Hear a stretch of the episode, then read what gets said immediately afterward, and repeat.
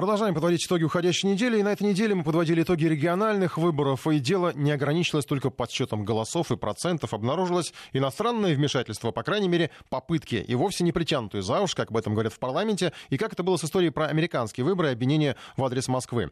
Итак, крупнейшие американские интернет-корпорации, IT-гиганты Google и Facebook, а также YouTube в день тишины накануне и непосредственно в сам день выборов размещали политизированную рекламу с критикой кандидатов, действующей власти и даже прямыми указаниями на то, за кого необходимо отдать голос.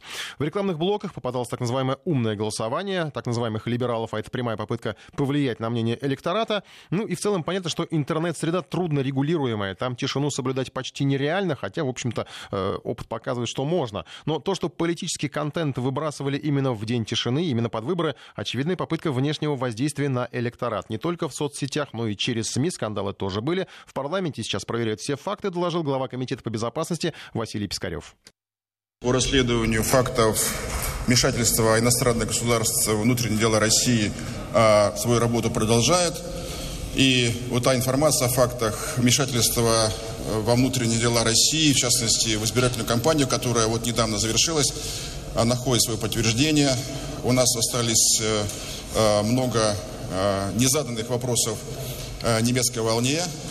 Мы приглашали для работы Э, в комиссию руководителя бюро, московского бюро Deutsche Welle, но мы получили, соответственно, э, письмо от руководства офиса главного, находящегося в Бонне, о том, что московское бюро не имеет э, компетенции, полномочий по взаимодействию с, с парламентами, с другими структурами.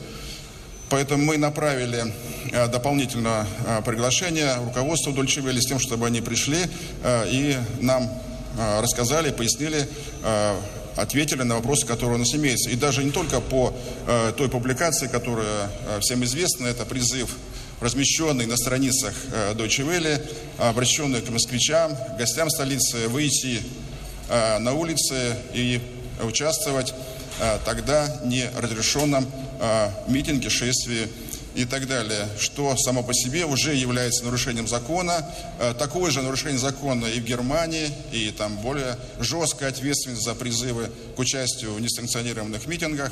Поэтому вопросы остались у нас на поверхности, и мы надеемся, что э, руководство немецкой компании, немецкой волны э, к нам все-таки приедет и даст ответы на наши вопросы, тем более, что комиссия намерена работать гласно, объективно, будет на основании закона. И здесь как раз позиция немецкой волны по вот, фактам вмешательства э, нам бы весьма э, пригодилось для принятия уже окончательных каких-то выводов. Василий Пискарев, глава комитета по безопасности. Ну и Генпрокуратура уже проверяет информацию о вмешательстве сотрудников ряда зарубежных дипведомств во внутренние дела России. У комиссии по защите госсуверенитета есть все основания полагать, что и средства массовой информации, общественные организации, интернет-платформы действуют, исходя из спущенных сверху указаний определенных иностранных структур. Любопытно, что обвинения из Москвы, они в каком-то смысле зеркальные. Ведь это Вашингтон в свое время обвинял Россию во вмешательстве уже в свои выборы через те же самые американские ресурсы Google и Facebook. Ну и, конечно, конечно, можно себе представить, что было бы, если бы, например, Rush Today опубликовал призыв митинговать в Вашингтоне, но этого не требуется. Российские каналы можно блокировать и без этого, что тоже происходило на неделе. Например, Facebook заблокировал Маргариту Симонян и без объяснения причин. Мы сами проводили опыты в Facebook, в свое время публиковали цитату из словаря Даля со словом «хохол». Обидное оно или нет, но в словаре оно есть. Нас заблокировали моментально за оскорбление. Следом публиковали цитату со словом «москаль», и жалоба с запросом на блокировку этого контента, увы, была отклонена. Информ Бистро с Николаем Осиповым. Еще одно событие недели. Джон Болтон ушел. Ну, э, слава богу, жив, все с ним в порядке, просто отправлен в отставку. За нацбезопасность США он больше не отвечает.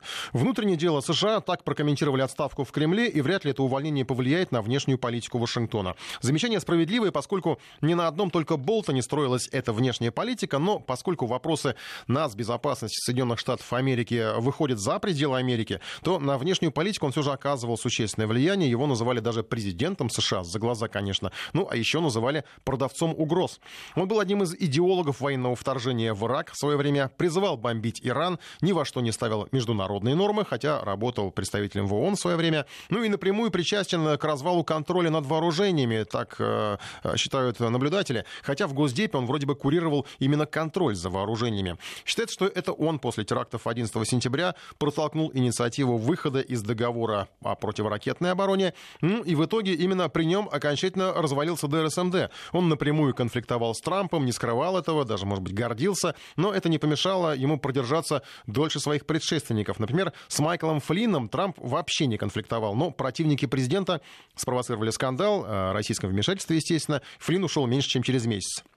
Ну и в Иране заявили, что вздохнули с облегчением, услышав новость об отставке Болтона, но наблюдатели полагают, что зря. Болтон, конечно же, не одиночка, он представлял интересы элиты, и эти элиты продолжат оказывать свое влияние на международную политику, да и Болтон, вероятно, еще появится на арене, потому что все-таки американские выборы впереди, они совсем скоро. Ну, вот голосовали мы э, насчет Зеленского, давайте проголосуем про Болтона. Если у вас какие-то соображения на этот счет, э, изменится ли США без Болтона? Нет, Трампу будут меньше мешать, в принципе, схоже с чем-то с э, э пунктами, которые мы указывали при, Зеленским, э, про Зеленского. Ну и третий вариант, Америка станет другой. Те, кто считает, что Америка это нам не интересно, можете, конечно, не голосовать. Сейчас к другим темам. Масштабная забастовка во Франции. Еще одна международ... Международная тема.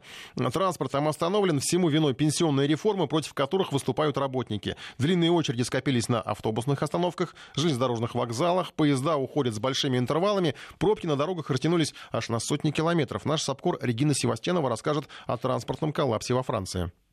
Специалисты говорят о том, что это самая масштабная забастовка транспортников за последние 12 лет. И связана она с тем, что люди протестуют э, против проведения пенсионной реформы. Несмотря на то, что в 2007 еще году во Франции был принят закон об обязательном обеспечении минимального сервиса пользователям общественного транспорта, на этот раз работники этого сектора решили пойти наперекор данному закону и практически полностью парализовать э, как столицу, так и столичный регион. Для примера, из 16 линий метро только две сегодня функционируют, еще три работают в ограниченном режиме, но настолько ограниченном, что, конечно, помочь э, людям это просто не может. Представители сети пригородных поездов э, заявили о том, что людям нужно сегодня минимизировать планы на перемещение, потому что сделать это физически будет просто невозможно.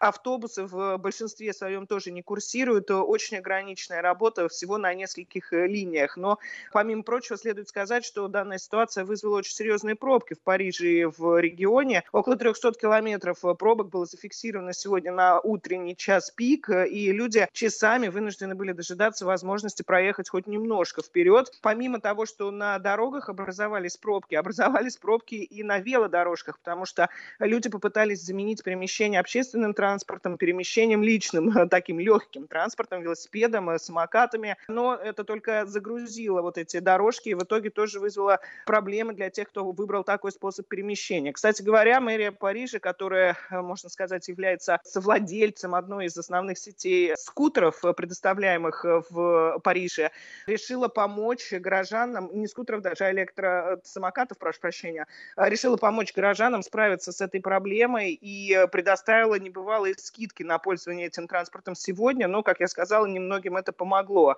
Сейчас средства массовой информации обсуждают, какими будут действительно последствия, помимо того, что, конечно, для людей это серьезные проблемы перемещений Сегодня многие не смогли просто выйти на работу из-за того, что им никак добраться до офиса. И это, кстати, укладывается в законодательство, то есть это является достаточной причиной для того, чтобы не появиться на рабочем месте. Но это будут и серьезные финансовые потери, поскольку система общественного транспорта нарушила вот этот закон о предоставлении минимального сервиса, скорее всего, она, эта компания, не досчитается до 7 миллионов евро, которые должна была получить субсидиями. Впрочем, точные цифры будут опубликованы уже по факту подсчета ущерба, то есть, э, вероятно, к началу следующей недели. Информ Бистро. Ну, еще одна международная тема у нас есть. Это она практически вечной стала. Это Брекзит, безусловно. Парламент э, в Британии не работает. Премьера обвиняет в том, что он лжет королеве. Британцы запасаются шампанским. Британию снова лихорадит от перспектив Брекзита. Снова обещают хаос. Э, снова обещают э, все самое страшное. Коллапс, дефицит лекарств, продовольственный кризис, резкий рост цен на еду. Но, тем не менее, то, что не удалось сделать Терезе Мэй, а именно добиться Брекзита, не удается пока сделать и Борису Джонсону. Правительству э, на наводит страх на всех, на чиновников, на политиков, на население. В общем, дошло даже вот же до того, чтобы запасаться шампанским, о чем речь как раз сейчас спросим нашего коллегу, нашу коллегу Елену Балаеву. Она из Лондона на связи. Лен, добрый вечер. Да, здравствуйте, Николай. Что там с шампанским? Отмечать или э, по каким-то другим поводам? Решили ну, запасаться? я, я думаю, что в таких количествах, которые сейчас покупают, не то что отмечать, а жить просто на одном шампанском, потому что а, покупают много бутылок. Шампанское же из Франции. Соответственно, если э, Брекзит случится э, жесткий, это значит без каких-либо договоренностей, просто 31 числа Великобритания просыпается и выясняет, что она уже не в составе Евросоюза. Тогда э, цены, в том числе и не только, конечно, на шампанское, в том числе на шампанское поднимутся, но и на итальянское просека, и вообще на любые товары с континента. Все это было не, не только, конечно, не отдельной строкой про шампанское, но про все это было написано в правительственной внутренней записке, которую пришлось обнародовать э, совсем недавно по запросу, который даже не по запросу, а по э, такому отдельному постановлению, которое было принято э, Палатой общин. Правительство всячески сопротивлялось э, тому, чтобы эту информацию открывать, но там большинство депутатов проголосовали за то, что, э, чтобы обязать правительство показать, э, какие внутренние документы, э, предшествующие вот этому э, плану выхода без договора, предшествовали, какие разговоры в правительстве были задокументированы. И вот эта вот операция «Овсянка», такое название придумали в правительстве, это документ был обнародован, и выяснилось, что он практически идентичен тому документу, который был слит в прессу, и за который там несколько человек на Даунинг-стрит поплатились должностью, еще летом этого года, и там э, тогда правительство отрицало, говорило, что все не так ужасно. В документе написано, что из-за жесткого Брекзита в стране, во-первых, начнутся перебои с продуктами, перебои с лекарствами, вырастут как итог цены на одно и на второе, плюс вырастут цены на топливо. А, и вот теперь выяснилось, что это а, абсолютно не ложь, это все так и есть. Э, действительно, вот такие кошмары начнутся, а, если случится Брекзит без э, каких-либо договоренностей. Ну, что сейчас происходит с парламентом? Парламент, возможно, вернется обратно на работу. Почему? Дело в том, что шотландский Конституционный суд на этой неделе постановил, что а, вот та самая пророгация, это такая временная остановка а, работы парламента, а, физическое закрытие парламента, для того, чтобы правительство могло подготовить речь для королевы, для открытия следующей сессии парламента.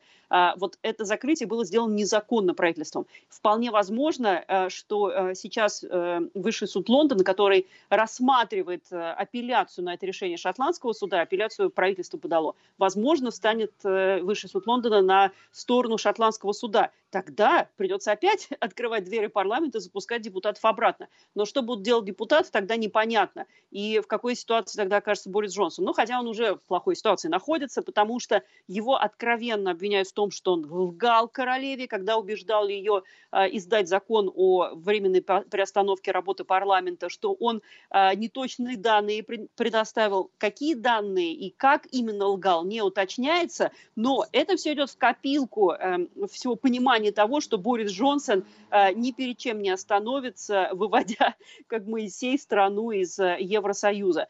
Uh, уже вот новость последнего часа. Борис Джонсон заявил, что он считает, что 31 октября, несмотря на все эти предостережения, предупреждения, что это плохо скажется на экономике страны Евросоюза, он собирается вывести страну из Евросоюза, но при этом, я напомню, еще парламент же принял закон, который обязывает премьера не выводить Великобританию из Евросоюза без договоренностей. Ну, в общем, Борис Джонсон положил на одну чашу весов свою политическую карьеру, на другую э, чашу весов будущее Великобритании. И, э, по-моему, ему совершенно все равно, какое будет будущее Великобритании. Он просто хочет сделать то, э, чего он хочет сделать, и он не обращает ни на кого внимания.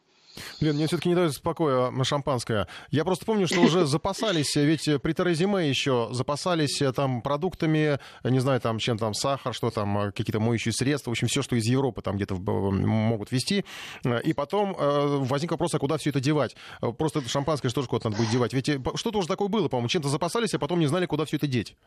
Николай, выпили уже это шампанское, потом закупились еще новым на очередной волне э, такого выхода-не выхода, и опять выпили. Ну, просто квартиры у британцев не очень большие, э, и дома не очень большие, там особо хранить негде, чуланов нет, поэтому они запасаются, потом с горя все это выпивают, доедают и идут за э, новой партией. Ну, пока вот ажиотажа очередей в супермаркетах я не вижу, но на самом деле, чем ближе будет подходить 31 октября, с тем министром, премьер премьер-министром, который есть у страны, я не удивлюсь, если такие очереди появятся. Весело вы живете там. А, спасибо, Лен Балаева из Лондона на связь была. А, в конце концов, раз уж так, то Джонсона может и поблагодарить. Там жителям Британии есть за что, да и производителям вина, опять же, есть за что поблагодарить его, а, раз вот в таком режиме встречают Брекзит. Сейчас еще одна тоже около международной темы, но уже касающаяся напрямую нас. Она о сувенирах из Европы. Э, сувениры из Европы, оказывается, могут отправить туриста за решетку. Шуточные, казалось бы, безобидные сладости попадают под запрет у нас и в ряде других стран, в том числе соседних, в том числе в Беларуси. Многие об этом не задумываются, когда покупают, например, шоколадку с забавной эмблемой листиков марихуаны. Такие есть э, в некоторых европейских странах, и речь не про Амстердам, как, может быть, вы подумали. Э, оказывается, в таких сладостях есть небольшая примесь наркотика, и, в общем-то, для Европы в этом нет ничего противозаконного, и даже дурманящего эффекта этот продукт не оказывает. Ну, просто это такая полушутка, но вести такой сувенир домой не следует предупреждает наш корреспондент Сергей Артемов, потому что могут быть серьезные проблемы с законом. Через пограничный переход Тересполь-Брест с польской стороны ежедневно в Беларусь заезжают сотни автобусов и легковых машин. Большинство местные жители, но встречаются и россияне, которые возвращаются домой из автомобильных круизов по Европе. Таможенники при проверке вещей и багажников обычно задают один вопрос. Мясные и молочные продукты есть? Ввоз их в Беларусь запрещен. Об этом еще до таможенного поста сообщает бегущая строка на огромном электронном табло. Далее, кстати, прокручивается напоминание, что и ввоз наркотиков и наркотических смесей преследуется по закону. Но это уже мало кто читает. Все же польско-белорусская граница, как принято принято думать, лежит далеко в стороне от оживленного наркотрафика. На заднем сиденье в машине жительницы Екатеринбурга Жанны лежал раскрытый рюкзак, а в нем пара банок энергетика и шоколад. На них красовалась надпись «Каннабис». Купила она все это в обычном магазине в Германии. На этикетках было написано «Без наркотического эффекта. Содержание экстракта конопли 0,2%». Белорусский таможенник, заметив весь набор, тут же вызвал своих коллег. Дальше понятые, полный досмотр салона и наручники. Девушку увезли в следственный изолятор Бреста. Потом был суд. Жанну приговорили к трем годам исправительной колонии. Защищал ее белорусский адвокат Антон Гашинский. Он пояснил нам юридическую подоплеку этой истории. По законодательству Республики Беларусь требования к провозу и перемещению через государственную границу наркотических психотропных средств достаточно жесткие. Часто бывают случаи, когда российские граждане, белорусские, неважно, в качестве туристов посещают европейские страны, где оборот наркотических и психотропных средств лояльный, мягкий. Там можно абсолютно на законных основаниях приобрести как наркотические средства, психотропные вещества, так и какие-то сувениры, содержащие в своем составе. Так вот, перемещение данных средств, веществ и предметов через границу Республики Беларусь незаконно и будет караться в соответствии с Уголовным кодексом. Либеральный подход к психотропным веществам во многих уголках Евросоюза – это не только общеизвестные легкие наркотики и галлюциногенные грибы в свободной продаже в Голландии. Добавка конопли в некоторые пищевые продукты стала обыденностью. Банки с энергетическими напитками, шоколад, печенье и леденцы, на упаковках которых красуется семилопастный зеленый лист листок можно встретить в магазинах, киосках и на автозаправках. Разумеется, слово «каннабис» крупными буквами тоже присутствует. Хотя на оборотной стороне этикетки нанесена фраза «non-narcotic effect», чуть ниже в составе, среди прочего, перечисляется где-то одна сотая, где-то две сотых процента содержания экстракта конопли. В Словакии, например, выпускается конопляный чай. Производитель уверяет, что нарезанная сухая трава в прозрачной пачке с надписью «конопа» — это конопля на словацком, обладает сугубо успокаивающим действием безо всякого наркотического. Вроде бы неплохой маркетинговый ход, который позволяет расширить продажи привычных продуктов продуктов. К тому же несколько евроцентов можно накинуть сверху к цене. И туристы из стран, не входящих в ЕС, охотно разбирают все это, шутки ради. Но шутки, увы, заканчиваются, когда люди возвращаются домой. Белорусские таможенники даже тысячные доли содержания марихуаны быстро переводят в число 328. Под этим номером в Уголовном кодексе Беларуси прописана соответствующая статья, говорит Антон Гашинский. Законодатель установил уголовную ответственность за любое содержание наркотического вещества, вне зависимости от того, может быть достигнут эффект или нет. И судебная практика на сегодняшний момент идет по следующему пищевому пути. Если у вас есть шоколадка 100-граммовая, и там содержится хотя бы какая-то доля конопляного масла, в случае производства экспертизы данного шоколада будет установлено количественное содержание тетрагидроканнабинола, то в этом случае весь объем шоколада будет вменен как вещество, содержащее в своем составе тетрагидроканнабинол. В результате это крупный размер. Поскольку наказание равно полагается и за наркотики и наркотические смеси, то 300 граммов напитка уже крупный размер. С большим трудом адвокату в деле россиянки удалось отклонить это отягчающее обстоятельство. Антон Гашинский заметил, что не всплыл в слушаниях и совсем плохой вариант. Ведь энергетики и шоколад покупались в том числе и на сувениры друзьям. Если вы еще скажете, что вы везете в качестве подарка, то у вас будет цель сбыта, и вы будете осуждены на наказание в виде лишения свободы от 8 до 15 лет в Республике Беларусь. Лучше через территорию Республики Беларусь такие вещи не проводить, потому что тут практика судебная идет не на стороне туристов и граждан, которые приезжают. Тут сотрудники таможни очень жестко реагируют на это, пограничники тоже, никто ни с кем не церемонится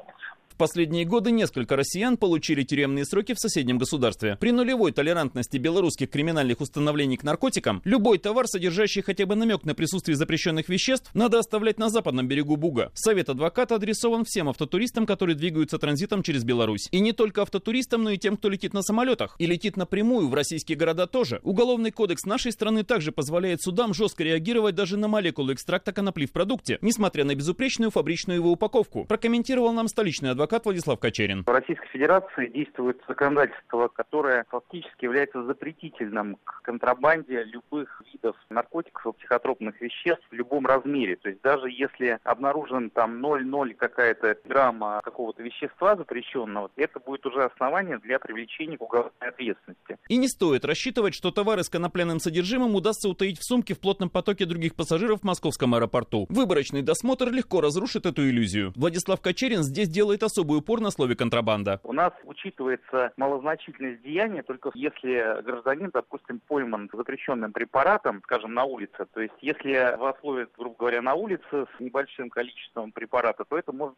вполне быть административной ответственностью, не уголовной. Что касается контрабанды, контрабанда категорически запрещена вообще в любом объеме. Поэтому если гражданина ловят на границе при попытке ввести запрещенный препарат в любом объеме, в любом виде, это будет квалифицироваться как уголовно наказуемое деяние, возбуждается уголовное дело. И уж если в дальней поездке подобная пикантная безделушка вдруг привлечет взгляд, лучше всего просто сфотографировать ее на память. Может быть, она и стоит 2-3 евро из кошелька, но не двух-трех лет из жизни, совершенно точно. Сергей Артемов, Вести ФМ.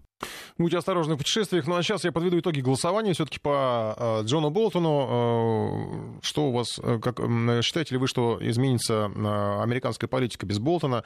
Сейчас обновлю э, наше приложение.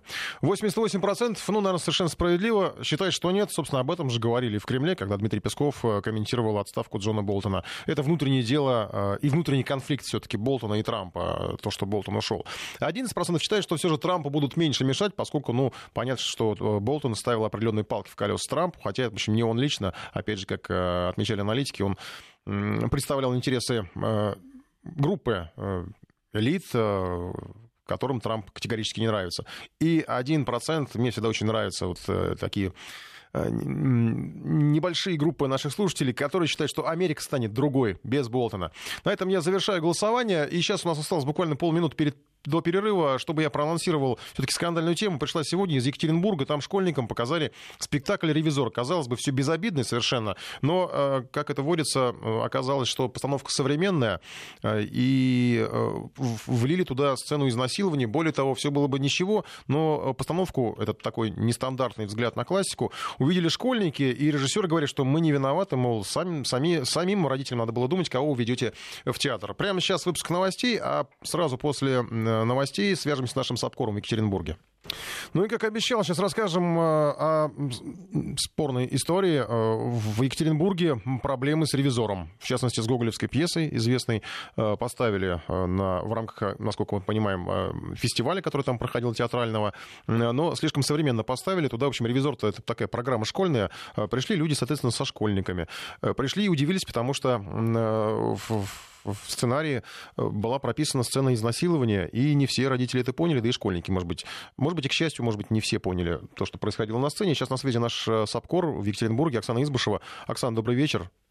Здравствуйте, коллеги. Как, как так получилось и какие-то объяснения сейчас дают кто-то из э, участников вот этого скандала?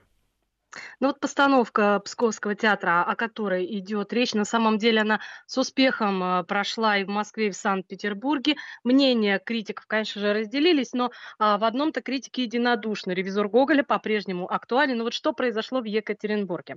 Одно из местных изданий просто обрушилось с критикой на театр юного зрителя а, за то, что на спектакле с возрастным цензом 18+, а этот возрастной ценз э, был указан и на афише, и в билете присутствовали... Оксана, я просто уточнить, это театр юного зрителя, да? И ценз 18+. Это театр это театр юного зрителя. Театр юного зрителя в данном случае это одна из площадок э, фестиваля «Реальный театр». Угу. То есть э, шел в нескольких театрах, и вот на сцене а, Тюза проходила, показывали спектакль «Ревизор» Псковского театра. И вот там э, было две сцены, которые возмутили, значит, там журналиста. Он, журналист описывает, что в зале было достаточно много детей. Речь идет о двух сценах. В одной сцене Хлестаков обнаженным принимает принимает душ, но он при этом стоит спиной к залу. Несколько минут это а, длится. Вторая сцена – это Хлестаков занимается сексом с дочерью Городничего. Все происходит под одеялом. Но вот в статье сказано, что правда было очень много детей,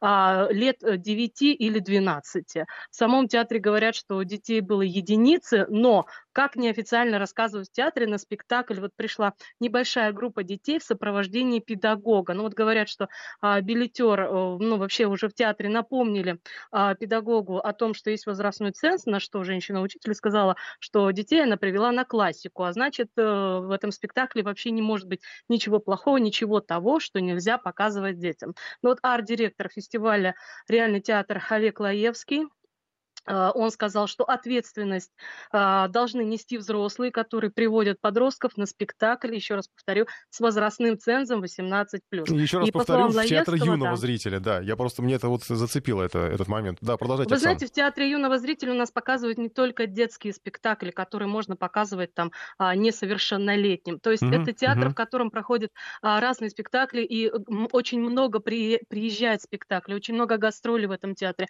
И театр на самом деле очень очень интересный. И по э, тем спектаклям, которые он представляет сам, которые сами ставят, и по тем спектаклям, которые привозят театр юного зрителя и показывают на своей площадке. Но вот э, хотела бы вернуться к словам Лаевского, который сказал, почему должны э, нести за это ответственность взрослые, которые игнорируют э, вот эти вот э, пометки 18+. Вот цитирую его. Сегодня название «Колобок» и «Муму» не гарантируют, что это не будет 18+. Да Люди, будьте внимательны. Ну и, кстати, вот э, в рамках этого фестиваля как раз показывают Муму, а, показывали а, и Муму, и Евгения Онегина, и Дон Кихота, и Муму как раз и э, шла с возрастным цензом 18+. А в Муму-то а, что ну случилось? Вот... А, это просто насилие а... над животными, что ли, там, или что?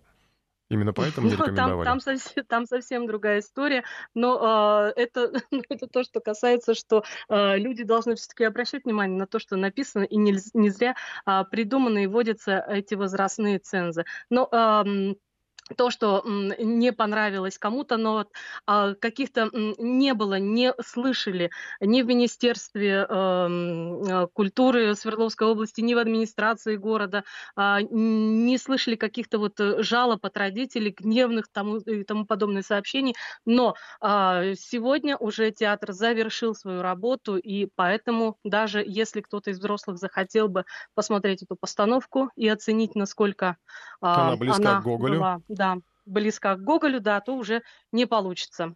Спасибо большое огромное. Очень интересно. Оксана Избышева, наш э, САПКОР в Екатеринбурге. Интересный город Екатеринбург, конечно, что тут скажешь. Но я думаю, что будет продолжение какое-то в этой истории. Э, тем более, что, ну, так Колобка, да, или как там, так Колобка еще никто не ставил. Вот теперь вот э, с, с Гоголем проблема в Екатеринбурге. Э, давайте сейчас э, после секундного перерыва к другим темам этой недели. Информ Бистро. Автотема недели, их было много. А, во-первых, каждому автосервису свой ранг предлагают присвоить. А, российские официальные дилеры считают, что необходима многоуровневая сертификация автосервисов. Чем сложнее работа, тем выше допуск к ним. Ну, естественно, официальные дилеры говорят, что некачественный ремонт в гаражах где-то создают опасность для дорожного движения. Тем не менее, многие водители все-таки предпочитают чинить свои машины в гаражах. Некоторые даже сами предпочитают чтить, чинить. Так где же все-таки выгоднее останавливаться на ремонт у дилеров или в гаражах, разбирался Сергей Голов. Голубов. Официальные дилеры – люди не бесчувственные и понимают, что зарабатывать хотят и имеют право все, но тем не менее, они считают себя элитой сервисного обслуживания. У них топ оборудования, лучшие мастера, и они готовы браться за самые сложные работы. А вот гаражные сервисмены якобы реально могут произвести только простые манипуляции. Отсюда и предложение – ввести многоуровневую, саморегулируемую систему сертификации организаций. Допуски на сложные работы должна выдавать некая саморегулирующая организация, и это международный опыт – такой порядок действий, например, в Германии, рассказал президент Ассоциации российские автомобильные дилеры РОАД Олег Масеев. Нам больше нравится немецкий опыт саморегулирования. Мы ни в коем случае не говорим, что это только про официальных дилеров. Независимые станции, с которыми, с ассоциацией, с которыми мы общаемся, они тоже обеспокоены тем, что огромный кусок рынка не несет ответственности по закону о защите прав потребителей, не платит налоги, работает на программном обеспечении, которое просто где-то куплено, а до этого оно было украдено. Не все, конечно, сотрудники, но большинство сотрудников там не имеют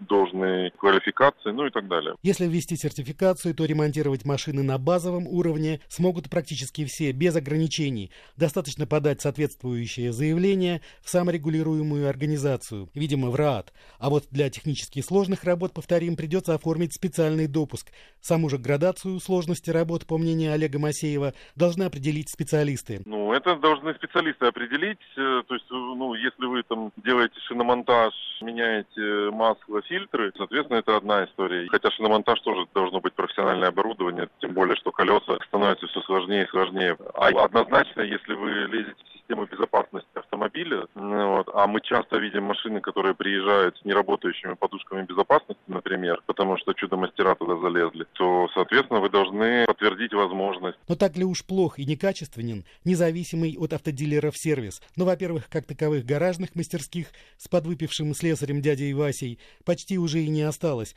Конкуренция повыбивала откровенных халтурщиков, ибо сейчас, в отличие от спроса, предложение зашкаливает, констатирует замглавного редактора журнала «Новости автобизнеса» Михаил Калинин. Я хочу очень уверенно сказать, что сейчас в стране появилось очень много высокопрофессиональных, высококачественных сервисов, не дилерских, то есть независимых сервисов. Конечно, остаются сервисы гаражного уровня, конечно, остаются сервисы непонятно как проводящие ремонт, но сейчас огромное количество сервисов, которые проводят ремонт на качественном уровне не ниже, чем у дилеров, при этом стоимость обслуживания и ремонта в этих технических центрах гораздо ниже, чем на дилерских предприятиях. Так где же выгоднее ремонтировать машину? По цене, конечно, у серых сервисменов, а вот по качеству еще неизвестно, рассказывают в соцсетях знатоки рынка. Как правило, у гаражников работают на рукастые, головастые люди, и они ни за что не пойдут работать к официалу. Там они уже были. Кто работает у официалов? Это, как правило, молодежь идет набираться того же самого опыта. Да, есть у официалов такие же рукастые, головастые люди, но это такой не небольшой контингент людей с такой, скажем, редкой специальности, типа диагност-электрик, возможно, не знаю, маляр, которые работают на каких-то там своих довольно выгодных условиях, и поэтому официалов они как бы тоже есть, но их очень мало. Но у официальных дилеров есть оборудование, на котором делают самый сложный ремонт,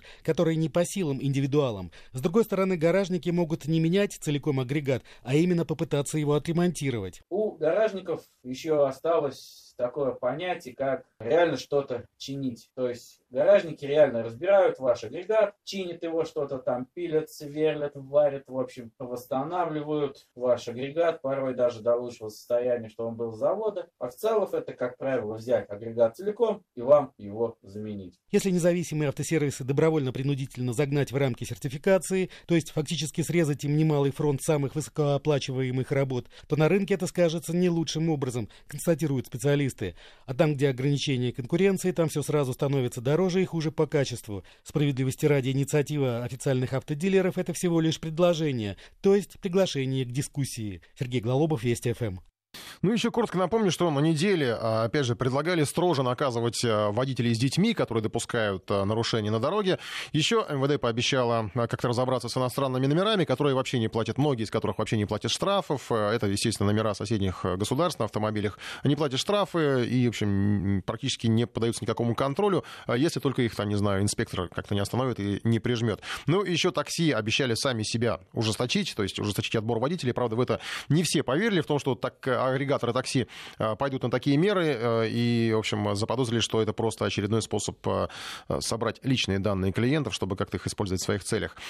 И, а также Росстандарт проверил, что происходит на заправках с бензином. Оказывается, каждая пятая автозаправка не доливает бензин, и каждая десятая его разбавляет. Это, опять же, данные Росстандарт, я напомню, по результатам плановой проверки. Эксперты говорят, что реальная картина гораздо более вопиющая. Если проверять АЗС методом тайного покупателя, то процент нарушений увеличивается в разы. Мы, конечно, заправки не проверяли, я просто хочу узнать процент наших слушателей, э, которые сталкивались с обманами на заправке. Вас обманывали на заправке? Голосуем в нашем приложении. Всего два варианта ответа, да или нет. Мне хотелось бы сравнить его с данными Росстандарта и данными, ну, так называемых независимых проверяющих, о которых расскажет наш коллега Валерий Емельянов.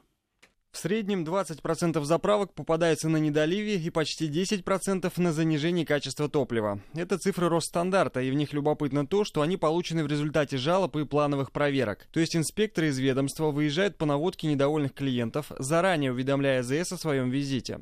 Замеры проводят в присутствии сотрудников станции, и потом все это попадает в отчет. Логично предположить, что реальные цифры по недоливу были бы гораздо хуже, если бы их добывали методом тайного покупателя. Для сравнения, недавно проводилось неофициальное исследование, когда группа энтузиастов ездила по трассе Дон, заправляясь на каждое ЗС, которое попадалось у них на пути. И там получилась такая зависимость. Чем более глухое место, где стоит заправка, тем сильнее обсчитывают. Комментирует координатор движения автомобилистов Петр Шкуматов. Средний недолив на АЗС федеральных брендов составил 0,4%. А вот на заправках э, так называемые no-name, или это региональные сети, или это вообще одиночные АЗС, я их лично объехал 35. Здесь все гораздо хуже. Из 35 недолив был на 26 заправках. И средний недолив там составил 3%. Рекордный недолив 10%. Лучше или хуже с годами становится в этом плане на российских АЗС сказать сложно. Данные Росстандарта очень противоречивы. С одной стороны, они фиксируют небольшое снижение числа нарушений, с другой — резкое на треть увеличение числа жалоб со стороны россиян. Вероятно, АЗС просто стали лучше готовиться к приезду ревизоров. Сами же заправщики заявляют, что проблема недолива надумана. По стандарту нарушением считается любое отклонение более чем на 2,5 мл на литр, то есть примерно полстакана бензина на полный бак. Такое отклонение может возникать из-за износа оборудования или перепадов температур, в результате которых топливо то расширяется, то сжимается. Сами водители гораздо чаще жалуются на качество топлива, а не на его количество. Опять же, судя по официальной статистике. Руководитель движения «Народный контроль» Алексей Смирнов, который регулярно проверяет заправки в своем регионе, считает, что недолив еще можно им простить, а вот что они творят с составом топлива, тут прямо катастрофа вот Росстандарт, они же вам указывают по результатам проверок, которые они предупреждают. Даже в этом случае, представляете, 10% у них некачественных нефтепродуктов. Это 10% тунеядцев, ленивцев, которые не захотели подготовиться к приезду Росстандарта. Мы приезжаем без предупреждения. И поэтому цифры, вот грубо по бензинам, я согласен, что они порядка 10% некачественные нефтепродукты. Дизельных топлив у нас порядка 30%. То есть треть рынка – это некачественное дизельное топливо. Топливные ассоциации по поводу обвинений в адрес заправок отмалчиваются. Эксперты, выступающие со стороны АЗС, говорят, что проблемы с качеством и недоливом были всегда. Просто сейчас из-за роста цен тема топлива стала слишком горячей, и население излишне драматизирует ситуацию. Глобальных изменений никто не предлагает, но все признают, что проверок проводится очень мало, и они заправщиков не особо пугают. С точки зрения хозяина АЗС, вероятность нарваться на ревизию и, соответственно, на штраф ничтожно мала. Проверяют единицы точек из десятков тысяч, и повторно потом к ним не приезжают. Продолжает Петр Шкуматов. Тут э, проблема связана с тем, а, что заправки никто фактически не проверяет. У нас в стране 15 тысяч АЗС. Э, Росстандарт проехал 200. Но вы сами понимаете, что это означает очень небольшую степень контроля за этим бизнесом. Все реально дорого и я, например, в результате вот этого эксперимента, меня автомобиль сломался банально, заправляясь где попало. В общем, убыток составил более 120 тысяч рублей. Чтобы как-то разбавить это чувство безнаказанности, которое сейчас царит на топливном рынке, правительство предлагает резко в разы повысить штрафы за нарушение на АЗС. Сейчас максимум за недолив 100 тысяч рублей. Хотят сделать в процентах от оборота, но минимум полмиллиона рублей, а если заправка попадается во второй раз, то уже от 2 миллионов. Кроме того, планируют ввести ГОСТ для заправочных различных колонок. Сейчас их можно довольно просто перепрограммировать на недолив. Если в Росстандарте придумают, как заблокировать эту функцию, то обманывать на ЗС, по идее, станут реже. Валерий Мильянов, Вести ФМ. Ну что ж, и подводим итог голосования. Я напомню, что по данным Росстандарта 20% э, автозаправок не доливают. Это проверки такие, вот я сейчас отмечу особо, э, проверки, которые проводили, предупреждая автозаправку о том, что к ним приедут на проверку. То есть фактически такие ленивые автозаправщики, которые знают, что их приедут проверять, но ничего при этом не делают. Э, я думал, что, в общем, естественно, в реальной жизни недолив, там обман будет гораздо больше, чем в данных Росстандарта, но ваше голосование удивляет меня, потому что настолько много обмана, я вот как бы даже не подозревал. 70% сталкивались с обманом на заправках, э, и только 30% нет. У нас совсем мало времени остается. Я прощаюсь э, с вами. Прямо сейчас будет рубрика нашего коллеги Максима Кононенко. Я просто еще напомню, что это последний день лета, как говорят. А дальше будет дождливая погода с температурой в районе 15 градусов тепла. Вечером э, будет хмуро, ненастная погода, низкие облака и, как говорят в гидромедцентре, нудные осенние дожди. Хороших вам выходных и прямо сейчас слушайте Максима Кононенко. Кононенко. Разговорчики с Максимом Кононенко. Однажды президент Соединенных Штатов Америки Дональд Трамп сидел в овальном кабинете Белого дома и смотрел телевизор. Вместе с ним телевизор смотрели государственный секретарь Майк Помпео и советник по национальной безопасности Джон Болтон – на экране телевизора президент компании Apple Тим Кук показывал новый iPhone. «Вон, новый iPhone!» – восклицал Дональд Трамп, тыча своим президентским пальцем в экран. «Америка снова великая!» «При чем тут Америка?» – ворчал советник по нацбезопасности. «Галимый Китай!» «Сам ты Китай!» – сердился президент. «Разработано в США!» Но сделано-то в Китае, морщился Болтон. А надо, чтобы сделано было в Америке. Я бы вообще весь этот Китай разбомбил. Да ты только и можешь что разбомбить. Еще сильнее сердился Трамп. Других методов нет. Америка снова станет великой, продолжал ворчать Болтон, только когда она останется одна. Вот смотри, и советник по нацбезопасности выложил на стол здоровенный смартфон, словно бы вырубленный топором. «Что это?» – брезгливо спросил президент. «Это секретный смартфон НАСА», – с гордостью отвечал ему Болтон. «Создан специально для астронавтов. Работает на Android». «Андроид?» – рассмеялся президент. «Кому нужен андроид?» «Я, честно говоря, не понимаю предмета вашего спора», — вежливо вмешался государственный секретарь.